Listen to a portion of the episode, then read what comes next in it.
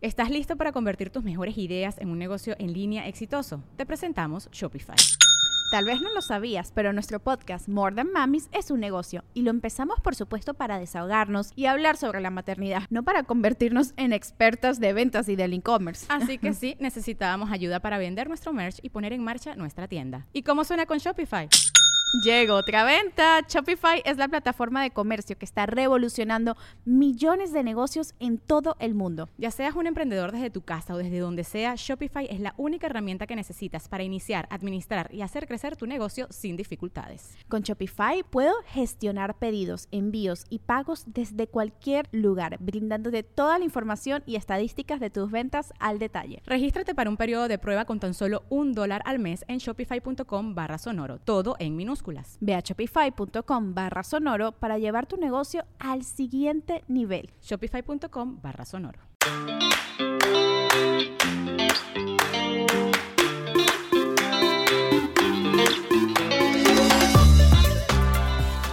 Hola, ¿cómo están? Yo soy Fátima y estoy aquí con Lore de Mamá No Sabe en un programa más. ¡Yay! Me siento muy, muy, muy emocionada que estamos aquí hoy otra vez. Y estoy muy contenta del tema que vamos a tocar hoy, la verdad, porque es un tema que creo que por más que que lo hablamos, no se habla un poco como la depresión postparto y todo eso, y es es de cómo nos sentimos después de haber tenido nuestro bebé. Todo lo que pasa por nuestra mente, por, no, por nuestro cuerpo también, pero sobre todo por nuestra autoestima, ¿no? Sí, de, de ver cómo después de tener a nuestro bebé, pues no es como que, ah, ya se salió el bebé, ya regresó mi cuerpo porque todo era el bebé, ¿no?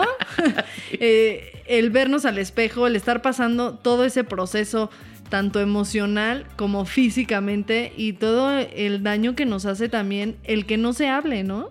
No, y eh, sin duda me este, identifico perfecto. Todo este tema, creo que a mí me empezó desde el embarazo, o sea, desde empezar a engordar, mi primer embarazo me eché 30 kilos.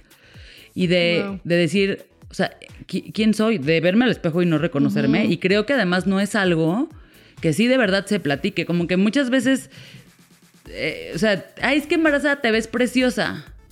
Y te, pasa mucho y te ves divina embarazada, te ves divina embarazada. Y medio te ves al espejo y dices, yo no me siento divina. Al menos a mí me pasó eso.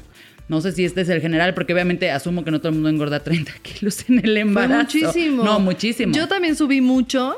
Fueron más o menos como 18 kilos.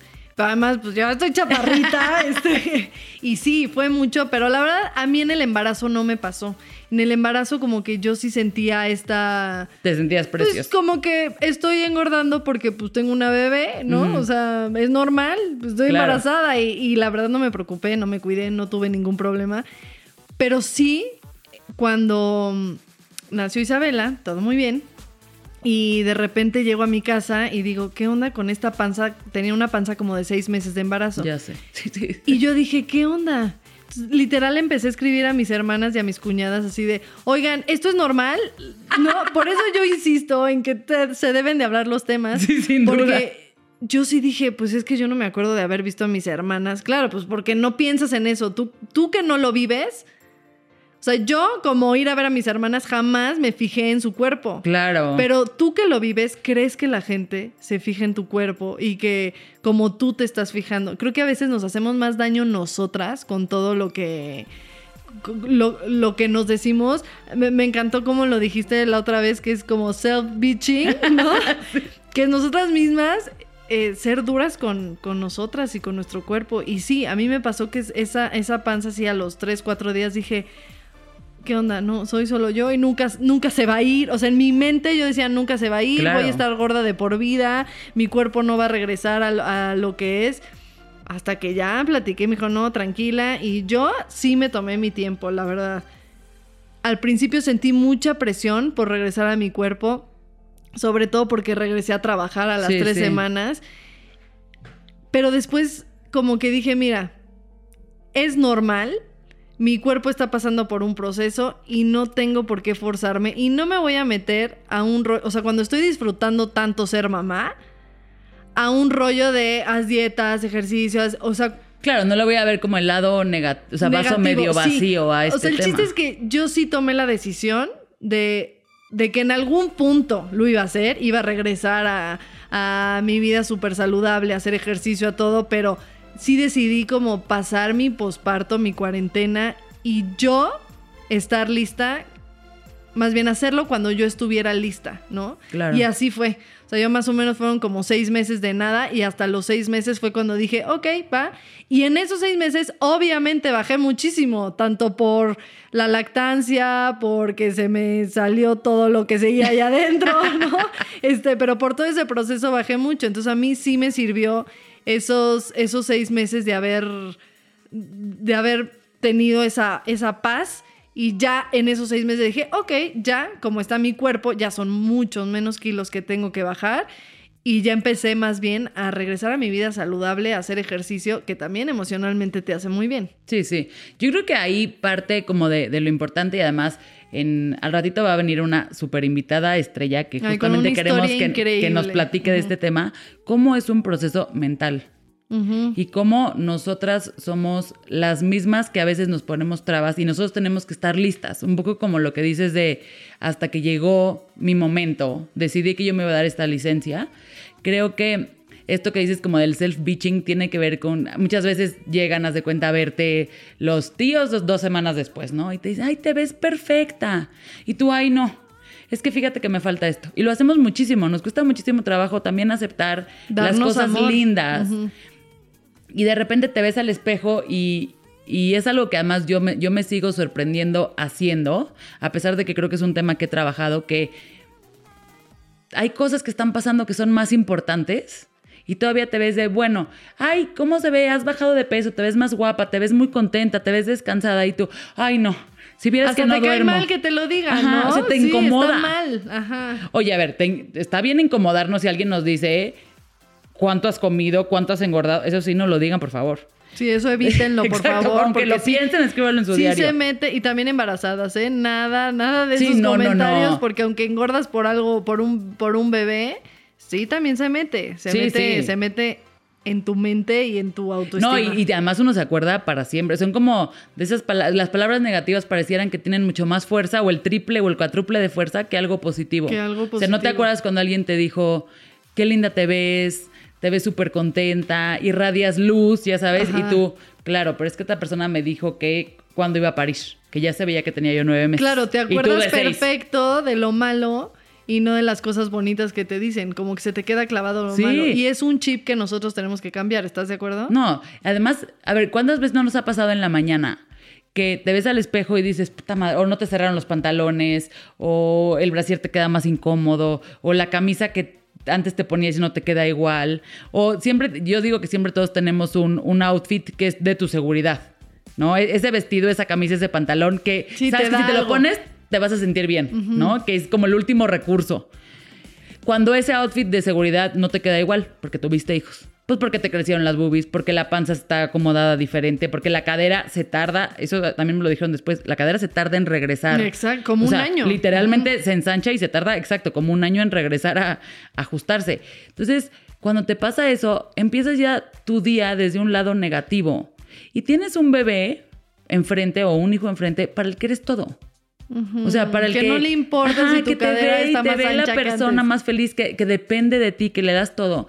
La importancia que es no dejar que esta energía Se apodere. ajá, se apodere de ti, entonces llegues con esa, como que a canalizarle eso a tu hijo. ¿Sabes qué quiero platicar sobre Meghan Markle? Ajá. Que ves que fue como todo un revuelo que salió ella a los dos días y salió como una panza como de seis meses. Sí, sí, sí. Y entonces la gente se volvió loca porque hubo gente que le empezó a criticar. A mí me ofendió muchísimo. Muchísima gente la muchísimo porque la gente es que, ¿cómo sale así? Y además enseñando brazo y se le veía el brazo tamalero y, y la panza. O sea, ¿cómo se le ocurre? Y yo, o sea, al final dije, creo que está increíble. Que por fin haya sacado eso, porque esa es la realidad. Y si tú aún no eres mamá o, o eh, eres hombre y no vas a hacer este, eh, no vas a pasar por eso, esa es la realidad que vivimos nosotras. O sea, No, no, no. Y ojalá yo me hubiera visto como Meghan Markle a Claro, los se tres veía días. O sea, increíble. Y además, qué horror a los tres días tener que arreglarte y No, salir no. a la fotita. y O a sea, me a muero, los- me muero o sea, Yo sí era en directamente. pijama Sí, y de mi pijama no salía, ¿no?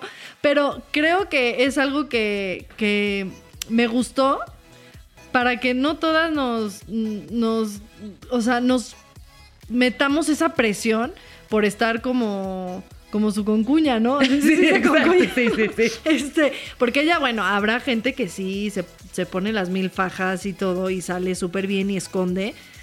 Y hay otras que pues no, que igual eh, no sé en qué se base tanto, pero la realidad es que la panza así es y a los tres días así te ves. Una amiga que se llama Michelle Ronay, es eh, mamá bloguera, subió, también estaba súper indignada y subió un buen de cosas y, y subió, hizo un reto de que subieras tu foto, este, a los tres días de Ajá. haber parido, ¿no? Como, a ver, a ver tu reto, a ver tú cómo te Exacto. veías o el, el momento en el que pariste, ¿no?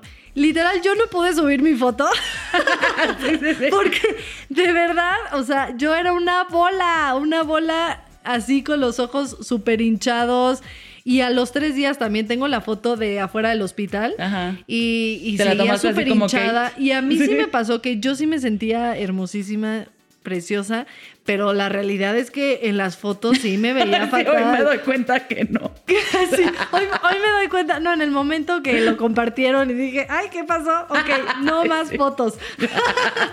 pero, no pero, me uno al reto, gracias. no me uno al reto, este, eh, pero no, al final creo que, creo que es eso. La realidad es que estás hinchada. Son muy pocas personas que se ven increíbles porque sí, sí Hay personas también. Andrea se ve, Es lo que tiene su foto, platicado, exacto, sí. como, como lo platicamos Exacto. la Andrea vez pasada. es este, como el unicornio. Es el unicornio y una que otra por ahí también de mis hermanas, pero, pero la realidad es que es un proceso difícil y, y creo que esa presión se debe de, de quitar y por eso me encantó que Meghan Markle haya salido así y que al final la gente eh, que criticó creo que dio un revuelo a que saliera el triple de gente defendiendo a decir eso es la realidad y la realeza tiene que, que sí, también la realidad. reflejar. ¿No ha visto que hay un meme que dice como es una foto de una mujer en el hospital con un pijama de con un pañal de adulto?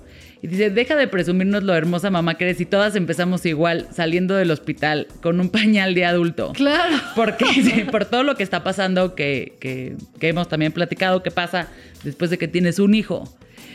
Y, güey, exacto, si salimos todas con pañal de adulto o con tres toallas ahí sanitarias en el calzón porque está saliéndote ahí hasta medio útero. Sí, sí, sí. No inventes La que imagínate, media- ajá, además tienes que salir camino. con el pelo, ¿cómo se llama? Todo pistoleado, con sí, eso ya es de rímel. cada quien que si se quiere arreglar para subirse el ánimo, este, no, para que todo esto es negativo no se te vaya, no, no tome más fuerza, está bien arreglarte y ciertas cosas, pero cada quien lo quiera tomar como lo quiera tomar, pero que sepamos que esa es la realidad, que todas pasamos por eso y que esa presión debe de ser eliminada, o sea, al final tu cuerpo cambió y hay muchas mamás también que no regresan a, a su peso nunca y al final eso eso se vale, ¿no? O sea, Sí, sí. se- se- y, y que sepas que ya es decisión tuya el, el dejar que lo malo te gane y esa presión a lo bueno, porque además ahorita platicamos algo que nos pasa a todas las mamás, que por ejemplo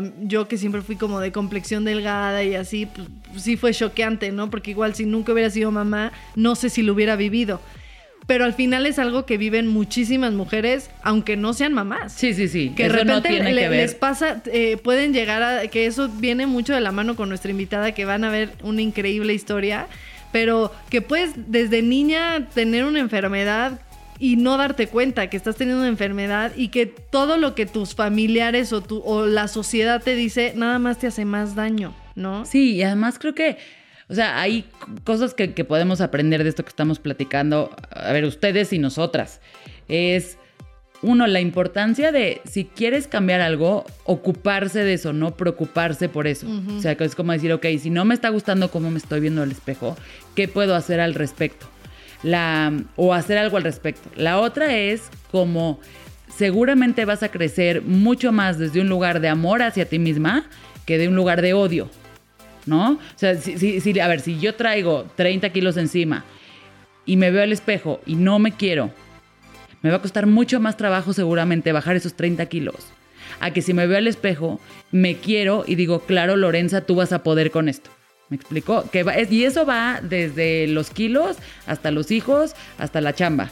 ¿no? Siempre hablar desde un lugar de amor hacia ti mismo te va a dar mucha más fuerza que de un lugar de odio. Exactamente. Sobre todo porque el lugar de odio casi siempre está relacionado con compararte con alguien, relacionado con ganar una revancha, de- de- relacionado con este, y ahorita lo, otra vez lo van a escuchar de la, de la voz de nuestra invitada de, claro, pues me cortó el novio y entonces ahora me va a ver buenísima. Claro, pues ahora no, me quedó el van a ver mis amigas porque me voy a ver guapísima en el bikini. Eso se te va a acabar. Que no dependa por alguien más, que sea Claro. por ti. Y el amor a ti es lo que te va a hacer que no sea un proceso de seis meses, que esto sea un proceso de vida, hacer ejercicio, comer sano y a ver, que, y quererte a ti mismo en el general, porque hay gente que también tiene ese problema y no, no necesariamente es de peso. ¿no? Entonces, creo que todo este proceso, a ver, yo lo, o sea, hablarlo aquí es mucho más fácil de lo que yo puedo hablar con el espejo en las mañanas, porque también seguramente tengo mi, mis corajes. De hecho, tengo en un chat con ciertas amigas que cada vez que alguien dice, como que le decimos el bichea, le debe un café a la otra que le dijo. Porque pasa muchísimo. Haz de cuenta, le pones, ay amiga, te ves guapísima en la boda de tu hermano, vi tu vestido, Ay, está no, increíble. me veo tan- Ay no, fíjate que el pelo no me gustó cómo me quedó. Y no, tienes que, o sea, tienes que también aprender a decir, a huevo, me veo guapísima. Gracias. Gracias por decírmelo, me encantó mi vestido. Estaba yo súper feliz. Sí, En vez de enfocarte en, ay, es que siento que se me veía la panza. totalmente, ¿No? totalmente. ¿Y por qué no nos vamos a nuestra sección Lo que nadie nos dijo, así de volada? Exacto. Así que vas, Lore, que nadie te dijo y te hubiera gustado que te dijeran, por ejemplo, del posparto. Yo creo que lo. Lo que nadie me dijo tenía que ver. Uno, creo que no estaba tan claro este tema de lo que iba a pasar los días siguientes. ¿no? De cómo va sacando la, este, la placenta, cómo, o sea, todo este tema. Sí me lo habían platicado mis primas, Dilo, dilo como es, los coágulos de sangre. Exactamente. Los coágulos de sangre y todo. O sea, pero además como en el tema de cantidad. Sí, sí, sí, o sea, espanta. A, a mí lo que me habían dicho mis primas, que porque fue la única persona que me lo comentó fueron mis primas. Y esas fueron las que me dijeron, es un súper consejo es llevarte al hospital pañales para adulto. Porque entonces, en vez de ponerte el calzón con las toallas sanitarias que te dan, te llevas el pañal para adulto y la toalla sanitaria. Ahí está. Buen eso tip hace De mamá no sabe. Que no se te mueva muchísimo y que si se sale no pasa nada. Ok. Porque acabas y tiras tu pañal. O sea, tienes que estar la toalla sanitaria porque el, el- el pañal está hecho para otro tipo de líquido. Claro, para. ajá. Exacto, para pipí y ese tipo de cosas. Pero, Pero no te preocupes si se te fue para otro lado. si te fue para otro lado, si lo manchaste, no sé qué, porque acabas, todo se quita, todo se va a tirar y te vuelves a poner otro. Eso es un super tip que me habían dado mis primas. Pero siento que no fueron claras en que eso iba a durar 10 días, Exacto. 15 días, Justo un es mes. lo que te iba a decir. O sea, y entonces. No esperen que sea. Uh, ah, el día siguiente y ya. Ajá, o sea, después del día 7, yo decía, otra vez, ¿qué me está pasando? Y además era un tema, pues que yo no estaba en mi casa porque iba a, a ver a Martina al hospital, entonces llegaba y toda, había tenido cesárea. Ay, no, no, no, no, pobre de Entonces, puta, era como la rajada, pero el pañal, pero la tristeza. No, o sea, yo sí creo que el tema del posparto, si hay quien usted tenga al lado que haya tenido un bebé, pregúntele a la mamá qué necesita. Sí, sí. ¿Cómo está? Necesitan mucho amor, apoyo y definitivamente a mí también lo que me hubiera gustado que a mí nadie me dijo fue eso. En primera, porque a mí literal, tú dijiste, tus primas por lo menos te lo dijeron. A mí nadie, nadie me dijo Sí. que te salen unos coagulotes enormes que parece que estás Sí, sí, sí, abortando se- se un te va a ir, gemelo. se te van a ir, que, que tenías dos y que creía, o sea, yo y uno se quedó literal le mandé foto a mi doctora. Ay, no. Te lo juro, del espanto que me dio. Así, Claro. o sea, porque te salen de repente algunos, no sé qué, pero hay unos grandes. Entonces yo le mandé uno y yo, ¿qué es esto? ¿No? Pero eso es normal para que sepan si nos estás escuchando. Exacto. Y también que me dijeran lo de la panza, lo de la panza de, de seis meses. O sea, que, que, que es un proceso y que no sale el bebé y, y desaparece la panza. No, si te vas a seguir viendo como si tuvieras más Sí, o menos seis, meses. siete meses de embarazo. Y eso, poco a poco, junto con los coágulos, Se va quitando. se va a ir quitando, se va a ir quitando y ya en algún momento te vas a ver un poco más normal. Ay. Se van a ir los coágulos, pero a mí eso es lo que me hubiera gustado que me dijeran y nadie me dijo. Dos cosas ante lo que voy a decir rápido, antes de que se me vaya el tiempo, es uno, a mí darle pecho a mi hijo, a mis hijos, no me bajó nada, al contrario, me subió. O sea, en el momento que, se, que me corté la leche, que con Martín fue a los seis meses y con Elena fue como a los cuatro y medio, porque por situaciones de la vida no podían, como que ninguno de los dos pudo comer bien y entonces me sacaba yo leche, etcétera, me engordó.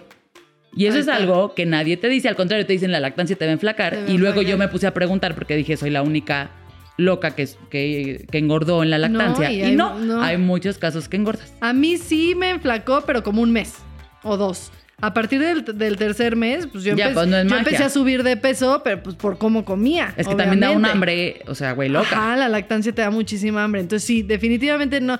Sí puede que te ayude y a muchas personas, pero también a muchas que no. Y no es como regla que. Ajá, no, o sea, no voy a digas, poner bien no por- importa, exacto, porque di de comer. Por, por dar pecho. Si esa fuera la receta, mi hijo tiene cuatro años, ahí seguiría, o sea. Exacto. Y la otra cosa que me ayudó muchísimo es, eh, al me- a la semana de que nació Martín, llegó mi tía que cocina absolutamente delicioso y me dio comida para mí, para dos personas por una semana. O sea, literalmente llegó con su lista y sus toppers y me dijo, lunes, desayuno, este, yogurt con frambuesa y miel. Y venía el yogurt, las frambuesas y la miel. Comida, este, ensalada de no sé qué con la ensalada y pollo.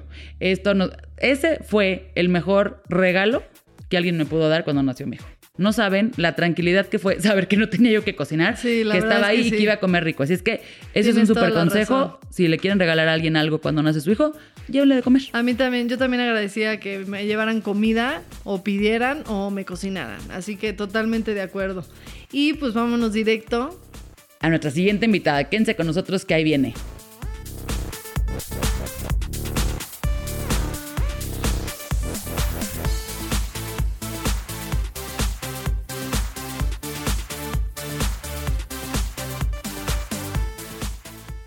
Y en nuestra recomendación con madre del día de hoy, ya se los hemos dicho mucho, pero para toda buena mamá y ama de casa es información básica. sí. ¿Qué Súper básico. sartenes son los que tenemos que tener? Primero hay que tener buenos sartenes y los sartenes adecuados para cocinar cualquier tipo de alimento.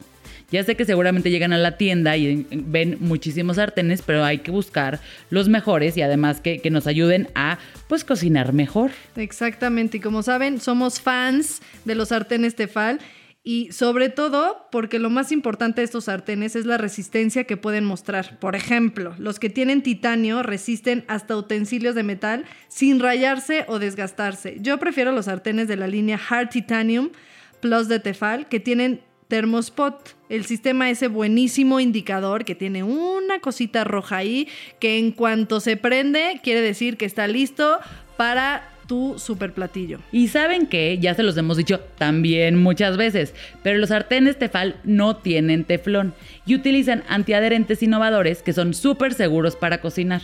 Así es que Tefal nos ofrece cualquiera de tipo de sartén que le guste con la mejor calidad que es 100% Tefal. ¡Ush!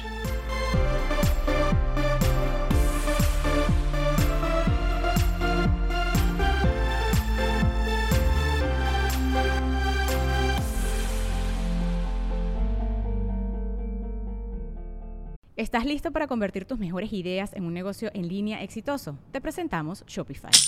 Tal vez no lo sabías, pero nuestro podcast More Than Mamis es un negocio y lo empezamos por supuesto para desahogarnos y hablar sobre la maternidad, no para convertirnos en expertas de ventas y del e-commerce. Así que sí, necesitábamos ayuda para vender nuestro merch y poner en marcha nuestra tienda. ¿Y cómo suena con Shopify? Llegó otra venta. Shopify es la plataforma de comercio que está revolucionando millones de negocios en todo el mundo. Ya seas un emprendedor desde tu casa o desde donde sea, Shopify es la única herramienta que necesitas para iniciar, administrar y hacer crecer tu negocio sin dificultades. Con Shopify puedo gestionar pedidos, envíos y pagos desde cualquier lugar, brindándote toda la información y estadísticas de tus ventas al detalle. Regístrate para un periodo de prueba con tan solo un dólar al mes en shopify.com barra sonoro, todo en minúsculas. Ve a shopify.com barra sonoro para llevar tu negocio al siguiente nivel. Shopify.com barra sonoro. Y bueno, ya llegamos a el momento favorito que es la entrevista con nuestro invitado especial. Y el día de hoy, otra vez volvemos a tener a una amistad, familia, persona de confianza en casa que eh, nos viene a platicar una historia que es de mis más favoritas historias de la vida. Y en este mm, crossover de el radio, con Agenda W, con eh, Amistad y todo, Melissa y yo nos unimos con Fátima frente a los micrófonos y para platicar una historia increíble. Está con nosotros Melissa Mochulske.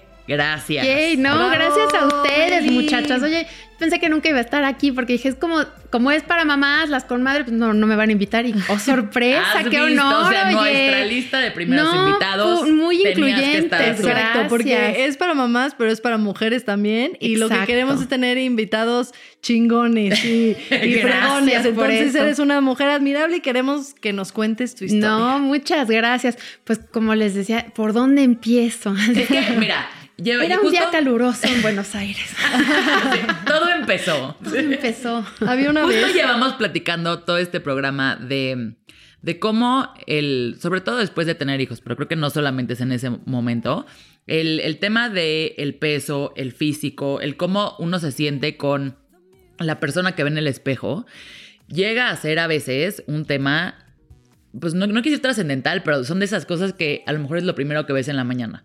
Y entonces creo que, como yo he escuchado el proceso que tú has vivido de, de conocerte a ti misma, de evolucionar, de quererte a ti, de encontrar quién eres, encontrar tu centro, al menos lo que a mí me ha tocado ver ha sido, es de las cosas que más admiro, de las historias que más me gusta escuchar, y justamente que lo compartías en un, en, en una plataforma fue parte de, lo que nos hizo invitarte, porque creo que hay muchas personas que, nos podemos identificar con tu proceso y te podemos aprender muchísimo.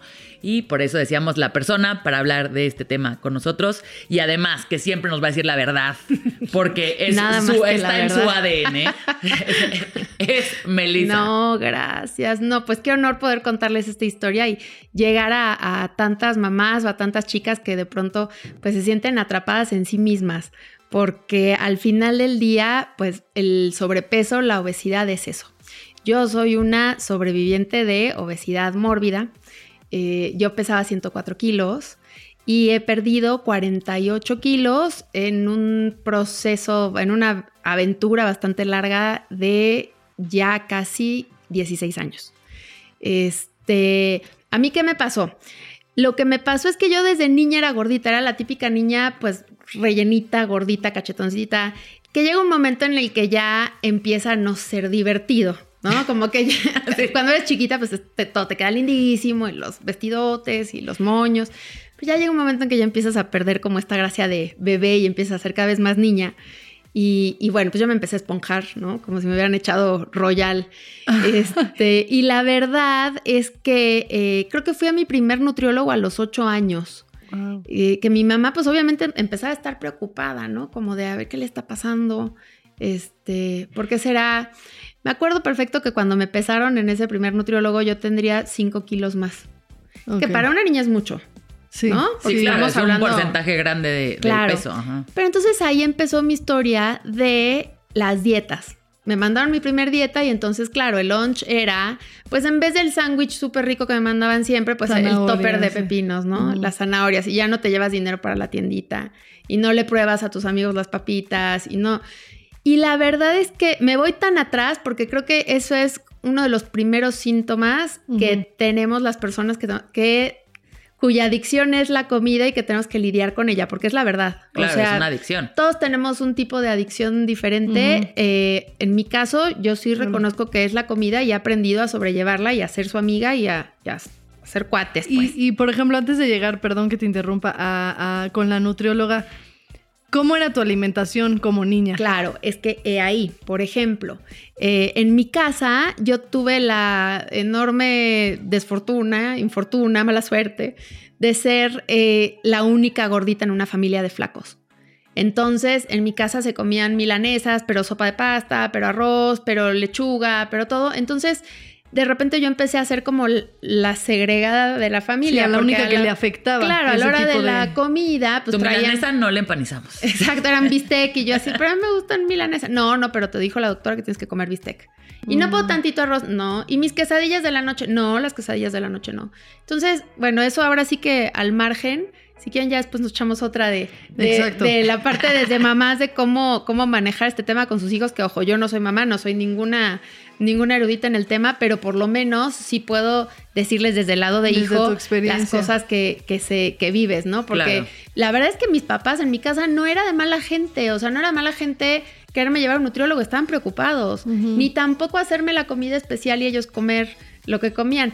Pero sí este tema es un cambio de vida para ti, para todos los que viven Para alrededor. toda tu familia, Porque si en tu casa siguen comprando el tarro de 28 kilos de donas del Costco, pues, ¿me entiendes? Te vas No, a pues sentir súper mal de ser la única que no puede Y atacar. además ahí ya es crueldad, o sea, no, Pero es que decir- es como de, bueno, pero tú no, tú no, tú no, gorda, aquí te compré estas, mira, te compré un kilo de palitos de apio, ¿sabes? Sí, Es como de, no. No es lo gracias. mismo.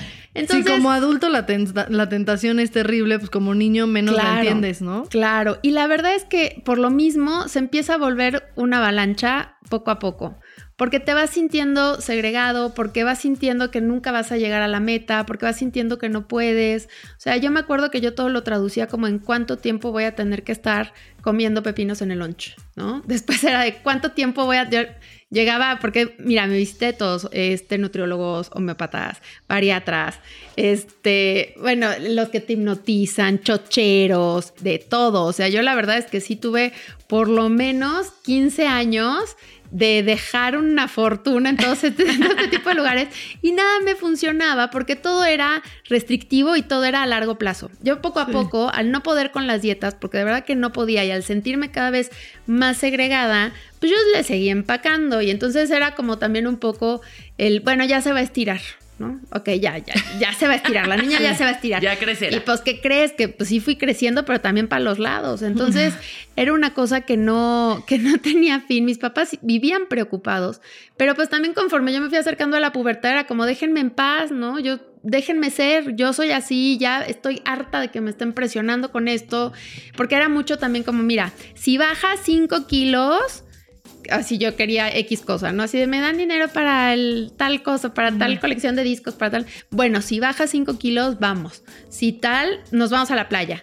Entonces era como Sí, muy tema, condicionante. Exacto. Y sí, vuelvo a lo Sí, mismo, obsesivo. ¿eh? No fue culpa de mis papás. Para nada. Simplemente que en ese entonces, pues no se abordaban los temas como se abordan hoy. No había una cultura fitness, no había tantos productos light. O sea, yo nací en. No en- había doctora Maffer. Exacto. doctora que te ayudara a alimentar a tu bebé. Claro, yo nací eh, a principios de los 80, o sea, a mí me tocó la era del sugar, este, sweet and low, del tab, o sea, apenas la Diet Coke era así. Sí, de, sí, sí. "Wow".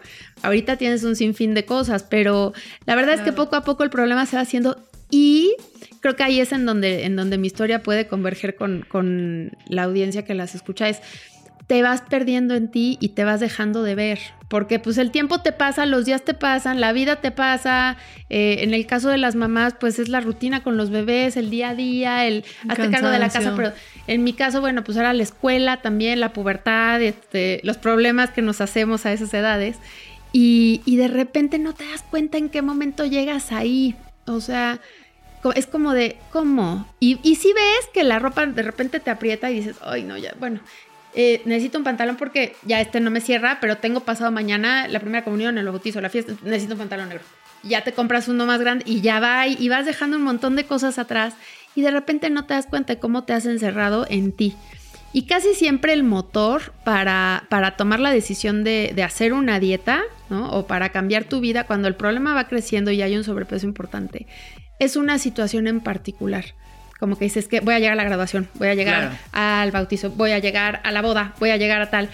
Y la realidad es que esto es súper, eh, eso es una presión tremenda y no te hace lidiar con el problema de fondo. Porque una cosa es que tú te mates de hambre y estés a jugos un mes ayunando, tal vez vas a perder peso, probablemente te vas a deshidratar, sin duda alguna. ¿Vas a estar nutrido? No, no vas a estar nutrido. Mm. ¿Y vas a entrar en el vestido? Chance y si entras en el vestido, pero ¿y después? El día Sí, después de la boda. ¿qué vas a hacer? Entonces la gente dice, esa dieta no porque es rebote. Ese- eso no, esos jugos no, rebotas, como que todo es rebote. No. Lo único que te da rebote son las pastillas que es así, realmente te hacen un cambio hormonal y un, un cambio Y lo demás, el rebote te lo das tú solo. Por Exacto, supuesto, sí, pero es que es un El rebote tema... es que rebotaste en. Claro, es O sea, un tema de que después de estar privado, pues como no vas a tener ganas de comer, no es la Mm. vida no es tomar 28 jugos al día ayunando, la vida no es desayunar tres claras de huevo con nopal, ni cenar una ensalada de atún, eso no es la vida real. Claro. Te puedes estar cuidando unos días que dices, hijo, la verdad me pasé estas vacaciones esta Navidad, pero esa no es la vida real. A mí lo que me cambió la vida fue eh, que mi papá se enfermó, le dio un, un cáncer tremendo que desafortunadamente no brincó. Y cuando yo lo veía lidiar con las quimioterapias y cuando lo veía con todo, decía, ¿por qué yo no puedo lidiar con la comida? O sea, yo lo veía realmente sobreviviendo, haciendo todo lo que estaba en sus manos para estar bien y decía, es que no puede ser. O sea, no puede ser. Y entonces me habían recomendado la nutrióloga número 18500 y cuando llegué, yo en ese entonces estaba pesando 104 kilos. O sea, yo sí te- tenía que bajar un mundo. Yo mido 1,67. Y pues era esta historia, ¿no? Bueno, ¿y cuánto me va a tardar, doctor? No, pues como cuatro años, pero échale ganas, mija. La verdad es que han sido 16 años. O sea, sí, ha sido mucho. Nunca pensé que fuera tanto. Afortunadamente, el cambio ha sido para siempre, porque me tocó una nutrióloga súper, eh, que, yo creo que seguramente tenía muchas bases de, psicología y así que me hizo entender que yo no podía estar con una dieta de claras de huevo y pechuga, lechuga, porque pues esa no es la vida. Que yo tenía que adoptar un- un nuevo estilo de vida para el resto de mi vida, ¿no? Y entonces me empezó a mandar un chorro de comida que yo me sentía así de, decía, oye, pero es que yo no desayuno un sándwich así, me, me mandaba con un sándwich, un licuado de plátano. Le decía, oye, yo no desayuno un sándwich y un licuado de plátano, no inventes. Decía, bueno, pues va- vas a empezar a desayunarlo. Me mandaba este tipo de cosas, mandaba este, pasta o pizza una vez a la semana, como que era una dieta que yo no me sentía dieta, al contrario, sentía que me estaba mandando más comida de lo que engordar, yo ajá. comía, ajá.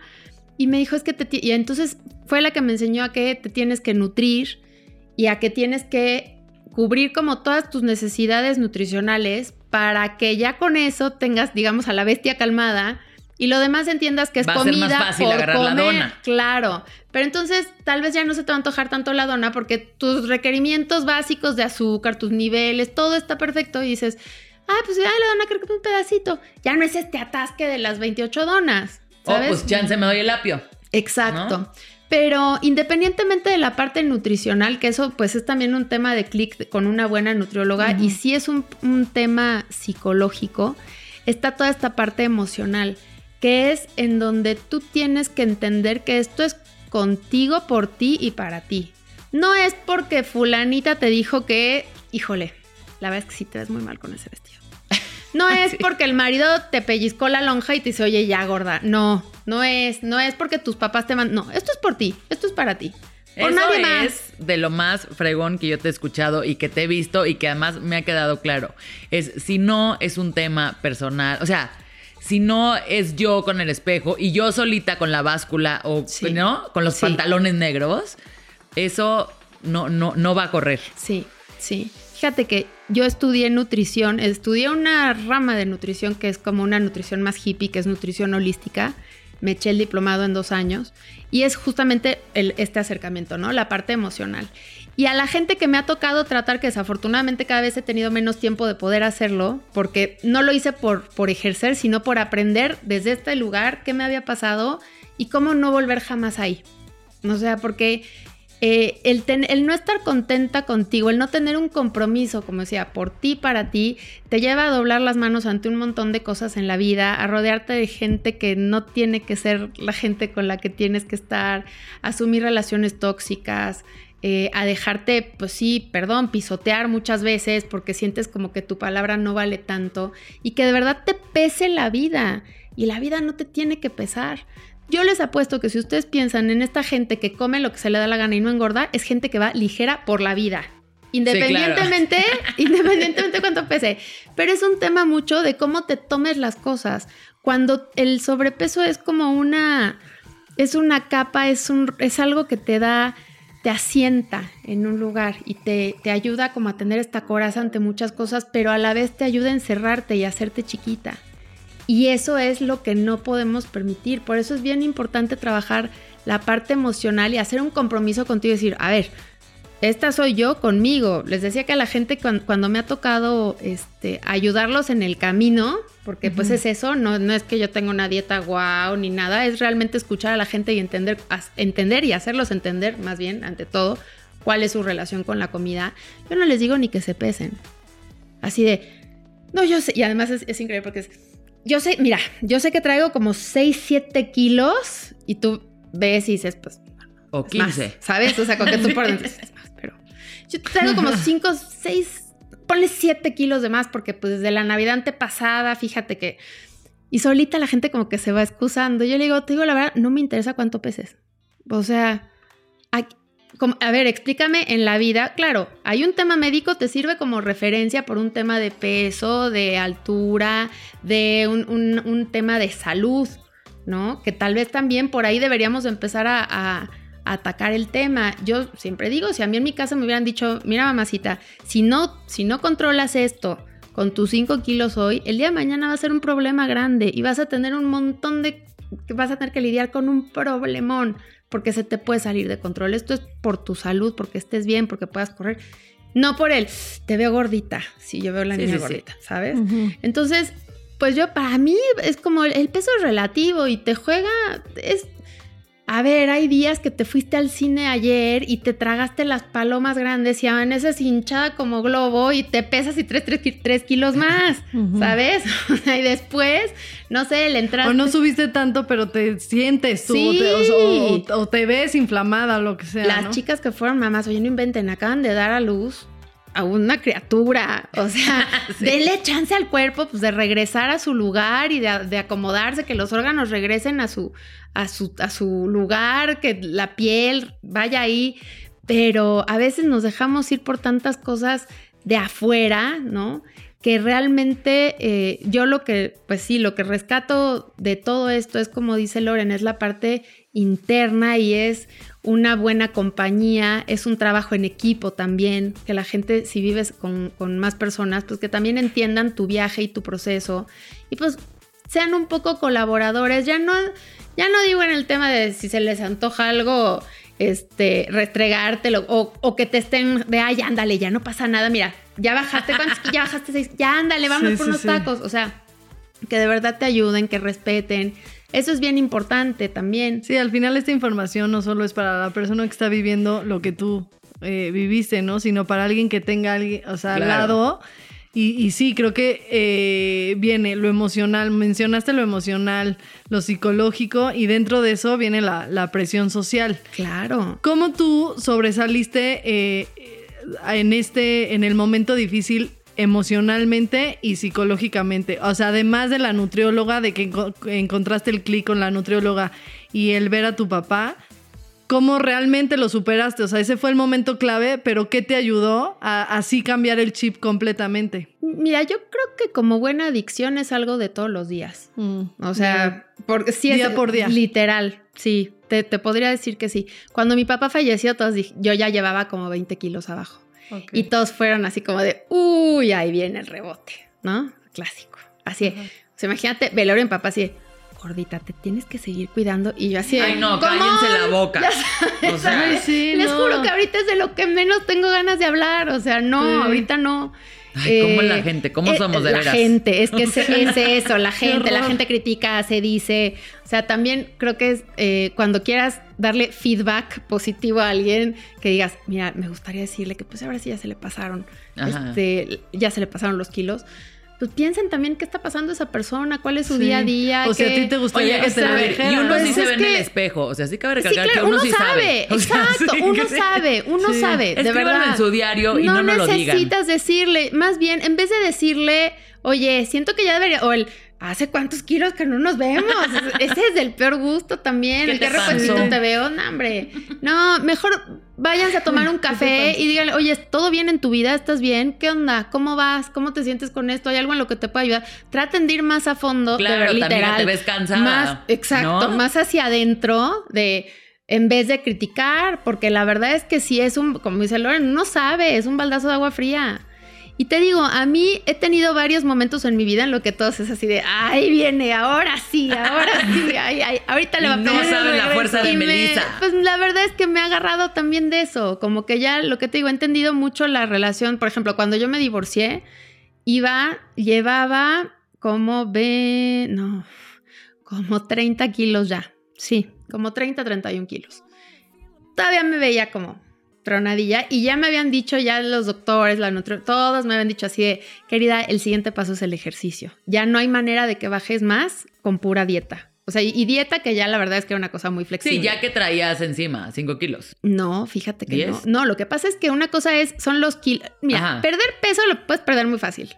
Sí, es O sea, lo que te un digo, poco, ¿no? Te deshidratas, te, te echas los, los jugos o hasta... No, no estoy diciendo que esté bien, ojo, ¿eh? Sí, sí, de verdad, pero- laxantes, todo. Perder peso, eso es fácil. Sí, sí. Ahora, ¿cómo lo pierdes? Cuando lo... Si lo pierdes bien, tienes que perder grasa. Claro. Básicamente, no tienes que perder músculo. Esa es la cosa. Yo todavía, en cuanto a números, no estaba mal, ya estaba en un peso sano, pero tenía muchísima grasa, tenía muy poco músculo y mucha grasa, entonces me veía pues todavía bastante tronada. Y entonces cuando me, yo era enemiga del ejercicio, yo decía, por favor, no me hagan ponerme unos pants. Yo no tenía ni tenis, o sea, de verdad, alucinada, O alucinada. sea, no hacías ejercicio. Nada, El no. ejercicio era. No, no era así el anticristo. Y ahora?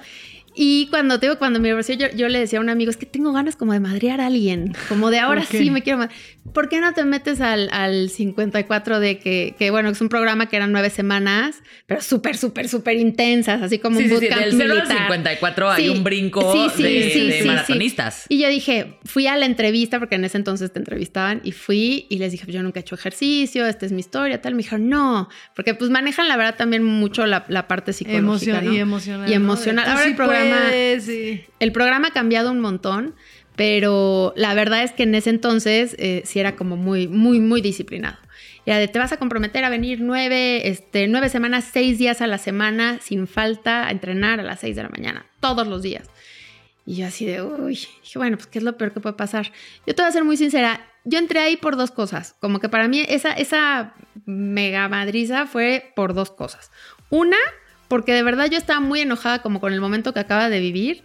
Y la otra, porque en mi matemática, pues, yo tenía 33 años y yo decía, bueno, si me acabo de divorciar, entonces yo necesito estar en mi mejor momento porque yo en cualquier momento voy a conocer al papá de mis hijos y entonces yo tengo que estar, ya no voy a tener que perder tiempo en esto de, este, que si bajar un poco de peso, que si lo... No, no, no. Estar Yo- a mí ya me tiene que agarrar ya. fólico. Exacto, me tiene que agarrar entera. Y entonces ya fue Fértil. cuando... Fértil, entera, chula. Y me metí ahí y ahí vas otra vez con la gente, ¿no?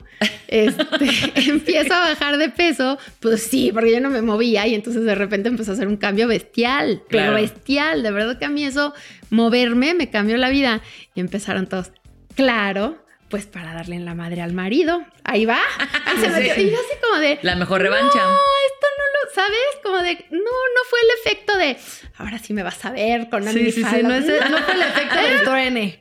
para mí era esto como de necesitaba sacarlo y ahí encontré en el la verdad es que en el ejercicio sí encontré pues un refugio increíble eh, que me daba además me abría la carta a comer más rico no porque pues si haces ejercicio Quemas más calorías. quemas más calorías y entonces tienes más oferta, por así decirlo, y realmente es como que ya con el, cuando tienes el ejercicio ya implementado en tu vida, que ojo, eh, no tiene que ser un ejercicio tan extenuante ni tan intenso, porque pues eso ya también Sí, fue un extremo y era un bootcamp, un programa y todo.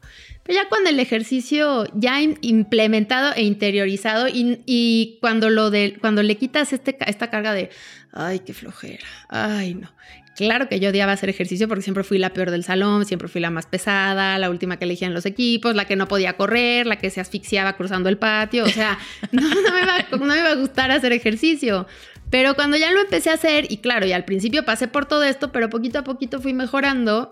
Igual disto mucho de ser buena, pero fui mejorando. también fui descubriendo otras cosas, fui viendo que me gusta, que no me gusta, vi que me gusta correr, vi que me gusta hacer pilates, que me gusta la bici, como que... Y hoy, por ejemplo, yo tengo ya súper incorporado el tema por lo menos de cuatro veces por semana hacer ejercicio.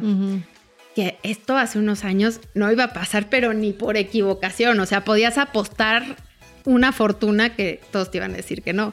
Pero pues es un tema integral, por eso la verdad es que les puedo decir que el viaje es muy hacia adentro, no va, no va hacia afuera, no va en entrar a un- a un- en un vestido, no va en llegar flaca a un evento, no va en darle gusto a, a una persona, ni en, bueno, ahora sí me va a ver que me voy a poner este vestido. y no, no va, ni siquiera por, o sea, y si es por entrar en unos pantalones que tienes guardados, pues que sean, que sea por ti.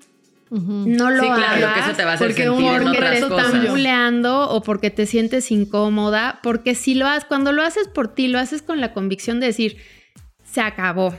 O sea, se acabó y voy a dar vuelta a la página, voy a empezar otra etapa en mi vida. Cuando de verdad lo haces consciente, incluso hay un ejercicio que me gusta mucho que es, te escribes una carta como a la tú de hoy, como despidiéndote así de, hasta aquí llegamos, chata. Hasta aquí llegamos, ya no nos vamos a dejar de esto, esto, esto. Ya no nos vamos a sentir incómodas a la hora de ir a comprar ropa, ya no nos vamos a, a odiar en el espejo, ya no vamos, ya, yo voy a empezar a tomar cartas en el asunto y tú me vas a ayudar y te voy a atesorar porque también hay una etapa de reconciliación con esa persona que fuiste. Sí, o por lo menos te hablo- no odiarla, ¿no? No Claro. odiar tu yo pasado. Sí, es una reconciliación con el Es una espejo reconciliación tremenda. situación. Yo fíjate que me, todavía hasta hace un par de años me cachaba mucho hablando de mí, por ejemplo, en mi adolescencia. Me, "Ay, ahí tienes a tu gorda, no sé qué, claro, la shamun. Me hablaba muy feo. Me hablaba muy feo en pasado y fue como de no. Mi, la, mi psicóloga fue, no, no, a ver, espérate. Abrázate y agradecele a esa persona que fuiste. También La es muy parte ahorita. de lo que eres hoy. Y esa niña buleada agarró mucha fuerza después y pudo empezar un cambio que ha sido pues un catali- catalizador de un montón de cosas en mi vida. Porque al final del día, pues eso se te se manifiesta en 20 cosas o más. No, y además creo que lo que. O sea, uno escucha tu proceso y, y- y lo ve desde afuera y es como esta gran historia épica, ¿no? De tú contra la avalancha de los kilos que tenías Sí, encima. más el Pero güey, a ver, esto, o más- sea, si, si, si lo vemos en lo que nos estás platicando es, fue un proceso largo. Largo. Que te dio además, o sea, es como agarrar la fuerza de lo que tienes y irle subiendo a- al decir, no, hoy también puedo, hoy también puedo. Y de verdad, conozco a Melissa desde hace ya un tiempo. Melissa no es de las que uno ni te critica lo que estás comiendo tú, ni nada. Es de las que sabe perfecto que los martes va a cenar su, síganla en Instagram porque además hace recetas buenísimas. Su pizza de coliflor, ¿no? Y a la vez el viernes se puede estar echando un carajillo contigo y, y no pasa nada porque el sábado se va a levantar a las 10 de la mañana a hacer pilates y si no se levantó, no, No pasa, pasa nada, nada. porque a lo mejor el domingo lo va a hacer o el lunes dice, hijo, este fin de semana ya no. O sea, para mí todo lo que llegaste a construir de equilibrio Es eso al está final. sí. cabrón. Gracias. Porque es de verdad admirable.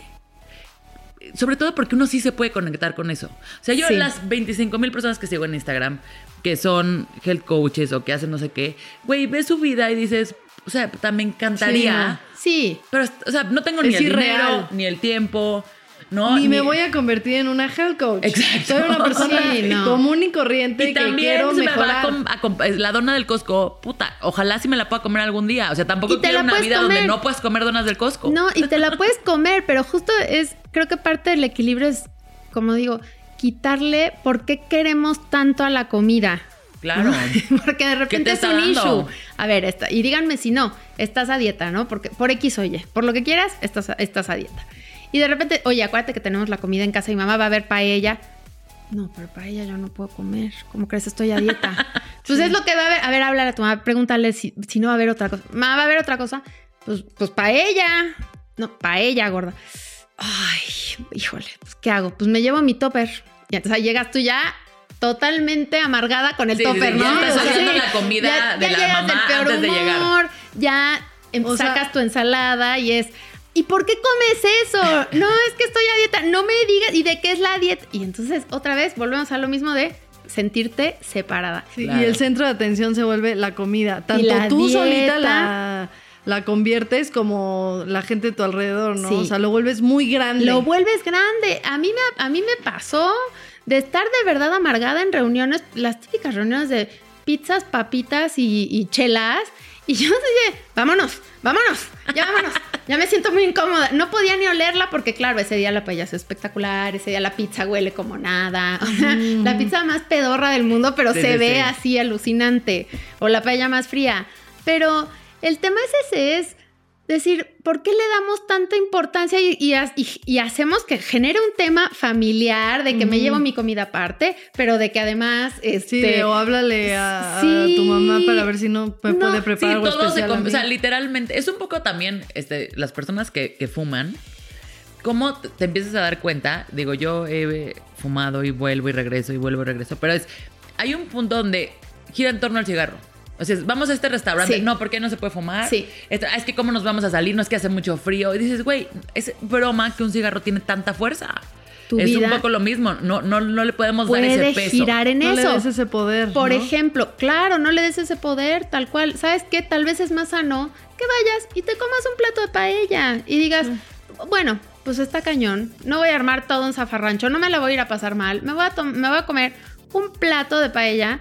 Que No tenga más pollo que arroz. Exacto, me sirvo más pollo, marisquitos, todo, y no va a pasar nada. Tal vez te comes antes una ensalada en tu casa o te llevas unos zanahorias o pepinos o algo así como, incluso hasta el, el tema de ser discreto en el sentido que tampoco veas que tu vida, que, que permitas que tu vida gire en torno a eso y que como decías, ¿no? Que la gente te pregunte o así, no, es contigo. El que tampoco está haciendo escándalo y nada más saca sus nueces y Claro. nadie le pregunta, ¿eh? Nadie nada. Pero tendemos a hacer estas cosas grandes y entonces también la gente es muy apapachar. Ay, ya, ya te comiste la paella, ya prueba el pastel, pues ya rompiste la dieta, hombre, ya. Ajá, y entonces sí. no es, el tema no es comerte ese, ese platito, ¿eh? el tema es las papas pre, el guarache, el tal, el que el- la paella era un sábado y entonces dijiste, "Pues ya rompí.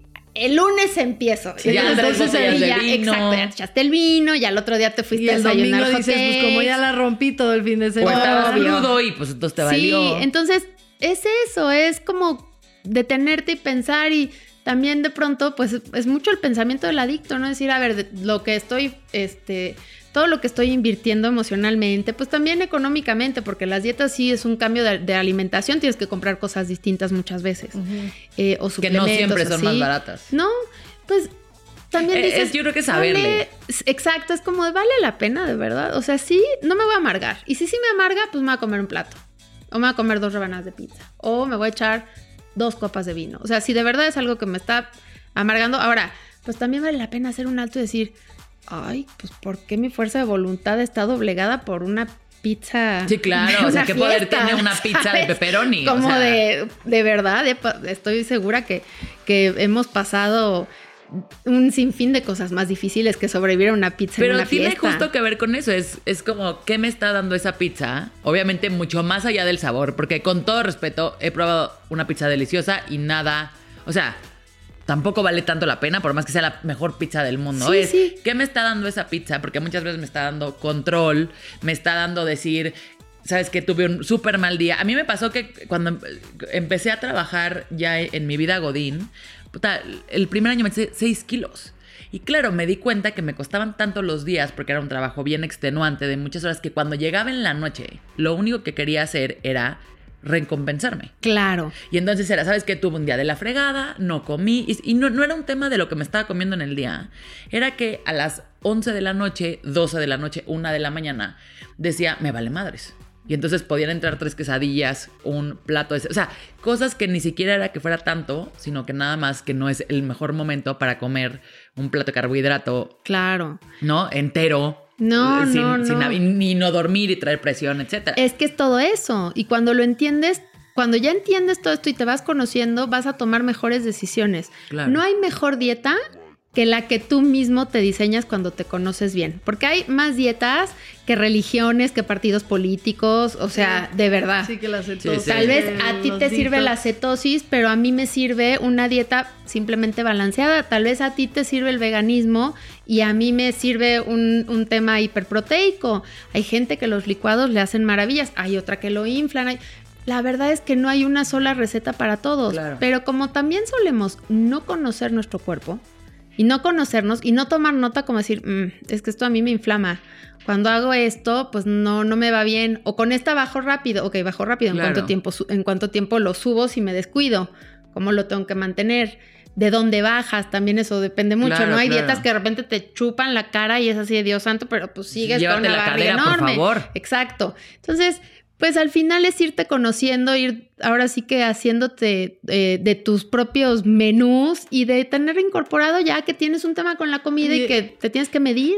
Y encontrar un equilibrio, ¿no? Y está padrísimo que nos hayas contado tu historia para ver, porque a mí sí lo que me pasa es que yo desde, yo era de complexión muy delgada y después ya no, Ah, con la edad, con la edad ya. Con la- con la edad. Eh, Pero era, comía hamburguesas, comía todo y yo era flaquitita, flaquitita, flaquitita. Después me empezó a, o sea, a afectar normal. Y lo que yo hice fue como cambiar hábitos. A mí, en lo personal, me ayudó mucho el que tomo mucha agua, ¿no? Este, el, el cambiar ciertas cositas, cambiar ciertas cosas en tu alimentación. Pero lo que me empezó a pasar en, en- en redes, por ejemplo, es que yo podía, no sé, platicar o dar estos tips que a mí me sirvieron pero yo mostrando siendo una persona normal, ¿no? Que sí, de repente me echo mis donas, como. Claro. Me, me- me echo mi- mis Krispy Kreme porque mm, me dio este Pues el, es el que- antojo, la cheat meal o lo que sea, que no es una cheat meal, igual me echo dos en una semana, ¿no? Y- pero eso es un poco lo que platicaba Lore, que el oír tu historia y lo que a mí en mi caso yo quiero como, eh, y- o sea, dem- demostrar o no demostrar, sino, sino que la gente vea es que pues muchas veces no tienes que ser el extremo de la health coach. Claro. De que si, si no te vuelves vegano o si no cambias todo, a- o sea, si, si no dejas el gluten, jamás vas, ¿no? O sea, tienes que dejar el gluten de tu vida Sí. y todo está mal y el comerte un sándwich con un pan eh, normal. Normal Que no caja. sea de masa madre o Ajá. pan Ezequiel. Exacto. O sea, es es lo peor del mundo. Entonces, eso siento que también, eso no ayuda. O sea, en mi caso yo digo, sí, yo trato y más por mi bebé, yo también la alimentación. Eh, un poco platicabas lo del ejemplo que eso, que eso a mí me lo enseñó la doctora. O sea, cuando fui a buscar quién me enseñara a alimentar a mi bebé, ¿no? Para, para desde el principio no cometer errores como darle azúcar, Claro. como darle cosas que ni siquiera te están pidiendo lo primero que me dijeron, el ejemplo es, es este, lo que ellos van a ver. Por o sea, supuesto. de ahí viene, tiene que ser la alimentación familiar, no, no, de, no de tu hija. Entonces, obviamente ahí también le metí como doble a, a todo esto, pero a la vez siendo normal, porque no puedes cambiar como 360 grados, porque te metes una presión enorme que ni te va a ayudar y que no es rebote, o sea, y, y como dejar de juzgar también es- esas cosas, ¿no? A veces siento que uno hasta mismo en su casa no lo logra y, Claro. y juzga a la persona de, de al lado, que tú tampoco lo lograste, en lugar de decir, bueno, pues yo tampoco lo logré, la entiendo, ¿no? O sea, yo no logré hacer la cetosis, no sé, pero es como, sí, ay, no que muy healthy, y no, no, así te estás comiendo unas donas. Bueno, pues sí, porque también como donas, pero sí trato de, en general, mi vida, que es un poco lo que siento que tú estás platicando. Sí. Como encontrar un equilibrio, encontrar tu equilibrio tanto eh, real de nutrición, ¿no? Real de alimentación, emocional y, y psicológica, ¿no? También, como Mira. encontrar esa paz.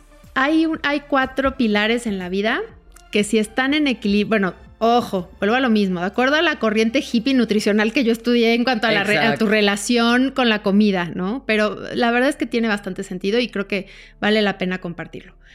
Para que tu vida tiene que estar llena, tiene que, tienes, tiene que enriquecerte, tu vida per se, para que no la tengas que llenar de comida. La comida al final del día es gasolina. O sea, tú en realidad necesitas comer mucho menos de lo que comes. Los requerimientos básicos de tu cuerpo son mucho Sí, sí, sí. menos. Podrías vivir de Podrías agua. vivir en teoría de un jugo verde de estos que tienen 18 espinacas, este manojos de claro. espinacas, una coliflor, ya sabes. En teoría podrías vivir de eso, ¿eh? Eso ya te cubre muchos nutrientes. En teoría, obviamente no estamos diciendo que es lo más sano, lo más normal, nada. Pero a lo que voy es que dicen que hay cuatro, hay cuatro pilares fundamentales. Esta corriente dice que hay cuatro pilares fundamentales en los que si está todo correcto, si está todo en balance, la comida funge como gasolina y no tienes como este, este antojo, este craving, esta ansiedad, no tienes como esta, este rollo de este tan, tan clavado con las dietas, con la comida, con el sobrepeso, con todo. Son igual de importantes, no, no, no están en orden de, de eh, ni- ni- un- ninguno pesa más que otro. O sea, no es ni primer lugar, ni, no, no, al, al parejo todo. Eh, uno es la, eh, tus relaciones interpersonales. ¿Cómo están tus relaciones interpersonales? ¿Cómo te llevas con la gente que está cerca de ti? ¿Cómo te relacionas? ¿Qué tanta gente tóxica tienes alrededor? ¿Qué tanta gente buena? ¿Cómo, ¿Qué tanto te echan la mano? La otra es realización profesional. ¿De verdad te sientes feliz con tu trabajo? ¿Crees que tu trabajo es remunerado? eh, como te lo Como lo que vales. como lo que vales realmente crees que las horas que vas a invertirle a la oficina o a esa chamba se te están pagando como tal sí sientes que vale la pena ese sacrificio de tiempo en tu día y que se te reconoce y se te paga así otro es actividad física porque no nacimos para ser eh, Sedentarios. sedentarios De- desde las cavernas hemos- Netflix no cuenta, tristemente. Fíjense, yo, pregunté y me dijeron que no, que Cuenta, no cuenta. mira, si, si están en la caminadora o algo así, ponle, ponle que cuenta, ponle que cuenta, que se echan un capítulo ahí de Friends de Si media hora o algo así, si vas corriendo, ponle que sí. Este, y la última es la espiritualidad. Te dicen, a ver, ¿en qué crees? No te estoy diciendo que seas religioso ni que te metas a pared y Claro, sufrir claro. ni nada. ¿En qué crees y qué tan congruente eres llevándolo a cabo? Ok. Entonces te dicen, cuando esas cuatro cosas están cubiertas en tu vida, es muy difícil que tengas un tema de sobrepeso porque vas a ir mucho más ligero por la vida, que es lo que hablamos, ¿no? Como de esta gente que dice, "Es que qué bárbaro, qué metabolismo. Ah, suele ser gente que no, no se hace mucho drama por las cosas. Y te voy a decir que creo que, o sea, tomando en cuenta estas, estos cuatro pilares que, bueno, sin duda creo que son súper reales, creo que la parte de- del ser mamá entra mucho en este tema del- de la realización Sí. profesional. Porque creo que entran dos vertientes importantes. Una es que si traías un tema profesional y lo, lo dejaste un poquito reservado por cambiarte de giro y cambiarte de empresa a la empresa que es tu casa y tus hijos, creo que es bien fácil empezarse a sentir como no me están dando lo que merezco, ya no gano el dinero que ganaba, este, nadie me reconoce el trabajo que estoy haciendo. Claro. Porque de aquí a que tus hijos este, te van a decir y te van a decir, mamá, gracias por todo lo que has hecho, soy la persona que soy gracias a ti, faltan una eternidad, ¿no? Entonces, exacto, y a veces ni siquiera, ¿no? Sí, y es que además ahí te encargo la culpa que empiezan a... La culpa pesa también, ¿eh? No, Claro. pero, pero justo lo que estabas platicando, yo quería agregar que no solo es el ejemplo que estás poniendo profesional, es todo. Esto, todo, todos los cuatro pilares, cuando eres mamá, se te mueven. Y todos tenemos el, algo El cojo. físico, el, el moverte, el moverte. Pues estás cansada, no duermes, o sea, cero se te antoja hasta Sí, caminar. exacto. Me voy a hacer sana. No, gracias. Exacto, este, lo profesional, hasta lo espiritual. O sea, de repente te pasa algo, como a ti, Lore, igual, o sea, si te pasa una situación difícil como mamá, que, que las cosas no salen, se te mueve también lo espiritual. O sea, lo espiritual también dices, no, ya no sé, ya no me siento Ya no segura en ningún ajá. pilar. Entonces Claro. creo que como mamá, eso sí tenemos que entender. Que todas estamos demasiado vulnerables en ese sentido, además de que el peso que, Sí, que- sí, que sí. ganaste por, por tener un bebé, ¿no? Entonces, yo creo que está bien padre que nos hayas platicado, platicado todo eso, porque yo por lo menos, entendiendo eso, sí digo, bueno, claro, o sea, es muy difícil que, que en ese momento eh, todo sea tan fácil, ¿no? Es difícil que recuperes tu, tu peso rápido, ¿no? Claro. O, o todas, todas pasamos por eso y es normal por lo que estamos pasando. Entonces, pero hay una solución y, y está en ti que, el- que esa solución. que también eso te no puede en- no dar como, ay, encerrarse". no, no puede ser que alguien me la dé. No, no puede ser que alguien me diga, tómate pero no, es que es facilísimo, por eso te digo que los, o sea, hay un montón de doctores, nutriólogos, charlatanes, chocheros, de todo, se hacen millonarios de eso. Claro. Y O te voy a decir que, y, y creo que el punto de, de invitar a Melissa era justamente eso, es platicarles de el, el hecho que Melissa haya podido no es, y todos podemos, no, claro que todos podemos, pero el tema es que el proceso que, o sea, Es difícil. que viniera Melissa, exacto, es difícil, que le llevó un crecimiento importantísimo. Les está diciendo mil tips, y nos está diciendo, porque estoy escuchando y tomando nota, ¿eh?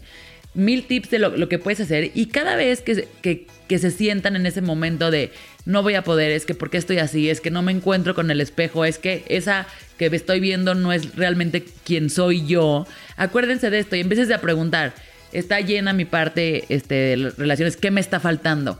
Y va a ser mucho más fácil que cuando lleguen las donas del Costco. Sí, claro. Usted diga, me voy a comer media. No me voy a comer Exacto, 15. Exacto, porque no necesito llenar nada. Quiero comerme un una dona porque se me está antojando, punto. También se vale, ¿eh? obviamente, pues somos humanos, se nos puede antojar, pero no te des el atracón, no te dejes ir como hilo de media porque ya te comiste la dona con 28 cosas más. O sea, Yo es lo que digo, cuando salgo a cenar con mis amigas, es la cena en la que menos como. Porque obviamente estás tan, es tan mi lugar de echar desmadre, sentirme bien, platicar, me llena tanto el alma, me encanta tanto y además como es mi salida ya de, pues la que tengo, ¿verdad? En de- soledad. Digo, güey, claro, me da igual no cenar. claro. ¿No? Sí, y es, y sí. son- es como ir encontrando esos momentos. Creo que por respeto a, a- a tu, a tu tiempo ya no, Ay, no te no, hombre, queremos tú sabes que ya puedo quedar diga 28 más. horas. Pero a No, ver, ¿dónde te podemos seguir? va a ser el podcast más largo. Sí. Cuando quieran, cuando quieran. ¿Dónde te seguimos, Me pueden encontrar en arroba Melissa Moch con doble S. Melissa Moch, M-O-C-H. Tanto Y la pueden en- escuchar en el radio. En Twitter como en el Twitter. Vivo en W Radio, es como que estoy ahí todo el tiempo flotando, este, con unas cápsulas de viaje y de gastronomía, eh, los jueves de 8 a 10. aquí Porque Melissa hace mil favorita. cosas, es una fregona en absolutamente todo lo que hace. Ay, y, amiga, y creo que muchas veces, como decías, en esta historia también de, de tu parte de health coach y de, de gurú y guía camino de este tema, a veces medio se pierde. Ya en esta, como el- siento que en esta etapa en la que yo te conocí, que ya fue cuando eres guapísima. Ay, o sea, no, Melissa es la persona más fit, tiene un cuerpazazo, la ven en bikini y bueno, o sea, es así de, para ponerle en el refri, ¿eh? No, Quiero decir. no, ojalá. Pero te cuenta toda esta historia y toma un valor además mucho más cabrón. Entonces, mil gracias por venir. No, gracias a ustedes. Sabes que, Platiquemos que te queremos. más. Yo, Sí, a mí no, me bueno. gustaría, de verdad, yo nada me gustaría más que poder contribuir en algo a la gente que padece esto. Porque sé lo que es estar ahí, sé lo que es la vida real, sé lo que son los trancazos de la vida, sé lo que es tener que estar todo el día fuera. En este caso, ser mamá, no, la verdad es si les fallo, chicas, no sé lo, no, no sé lo que es ser mamá, pero bueno, la verdad es que la vida siempre tiene complicaciones, tiene un chorro de cosas y, he podido entender un poquito el camino de por dónde mantenerte por lo menos y si quieres ir por más, ir por más. Pero como decimos, ¿no? Esta parte del equilibrio sin tener que llegar a extremos, sin tener que llegar a, dietas maravilla, pastillas, a productos, a nada, simplemente con una alimentación. Así es que, pues, si me, si me escriben, eh, la verdad es que yo esta parte de, de health coach, mm, de verdad no me ha dado la vida para, para darle más bola, pero también me gusta de pronto cuando me escribe gente que, que por alguna razón leyó, se enteró, o lo que sea de mi historia, y me dicen, please ayúdame. Y la verdad es que ahí sí feliz, ¿eh? Feliz. O Pues sea, la gente que si está no, convencida. para platicarle Sí, y aplaudirle y mandarle este, besos y abrazos. No, si ustedes están convencidos y me escriben, encontramos el tiempo, de Se verdad. apapachan mu- mutuamente. Sí. No, qué bonito tenerte, gracias. Gracias. Y pues gracias a todos por escucharnos. A mí sí me inspiraste. No, gracias. Preparada para duda. los siguientes bebés, espero que estés en mi mente. Eso, por Melissa, supuesto por que sí. Claro Y- que y sí. sin bebé sigues estando porque también eh, siento que como mamá no solo es ese momento, aunque ya llegaste al peso, todo el tiempo estás peleando porque Sí, tu sí, cuerpo no, vuelve a ser el mismo, tu cadera absoluta. no vuelve a ser la misma, entonces es, es una lucha constante, entonces siempre, siempre voy a pensar en ti en esos momentos. Buenísimo, cuenta conmigo. Mil gracias por seguirnos. Gracias, Eh, síganos en Conmadres Podcast, síganos escuchando. Si no se han puesto este, al corriente, escuchen los episodios anteriores y recomiéndenos con sus amigos. Gracias. Gracias.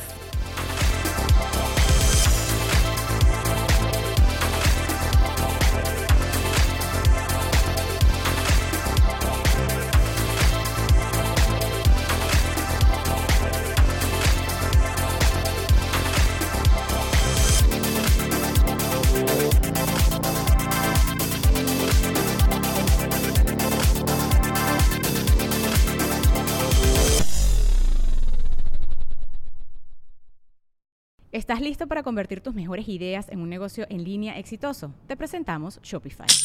Tal vez no lo sabías, pero nuestro podcast More Than Mamis es un negocio y lo empezamos por supuesto para desahogarnos y hablar sobre la maternidad, no para convertirnos en expertas de ventas y del e-commerce. Así que sí, necesitábamos ayuda para vender nuestro merch y poner en marcha nuestra tienda. ¿Y cómo suena con Shopify? Llegó otra venta. Shopify es la plataforma de comercio que está revolucionando millones de negocios en todo el mundo. Ya seas un emprendedor desde tu casa o desde donde sea, Shopify es la única herramienta que necesitas para iniciar, administrar y hacer crecer tu negocio sin dificultades. Con Shopify puedo gestionar pedidos, envíos y pagos desde cualquier lugar, brindándote toda la información y estadísticas de tus ventas al detalle. Regístrate para un periodo de prueba con tan solo un dólar al mes en shopify.com barra sonoro, todo en minúsculas. Ve a shopify.com barra sonoro para llevar tu negocio al siguiente nivel. Shopify.com barra sonoro.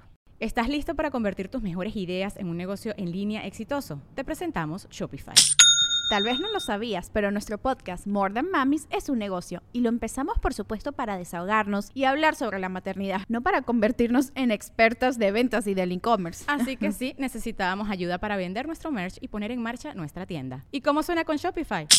Llegó otra venta. Shopify es la plataforma de comercio que está revolucionando millones de negocios en todo el mundo. Ya seas un emprendedor desde tu casa o desde donde sea, Shopify es la única herramienta que necesitas para iniciar, administrar y hacer crecer tu negocio sin dificultades. Con Shopify puedo gestionar pedidos, envíos y pagos desde cualquier lugar, brindándote toda la información y estadísticas de tus ventas al detalle. Regístrate para un periodo de prueba con tan solo un dólar al mes en shopify.com barra sonoro, todo en minúsculas. Ve a shopify.com barra sonoro para llevar tu negocio al siguiente nivel. Shopify.com barra sonoro.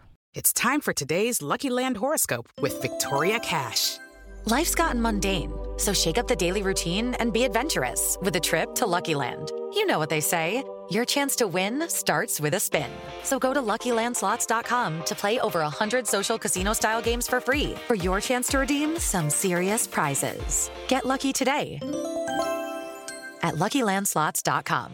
Available to players in the U.S., excluding Washington and Michigan. No purchase necessary. VGW Group. Void where prohibited by law. 18 plus. Terms and conditions apply.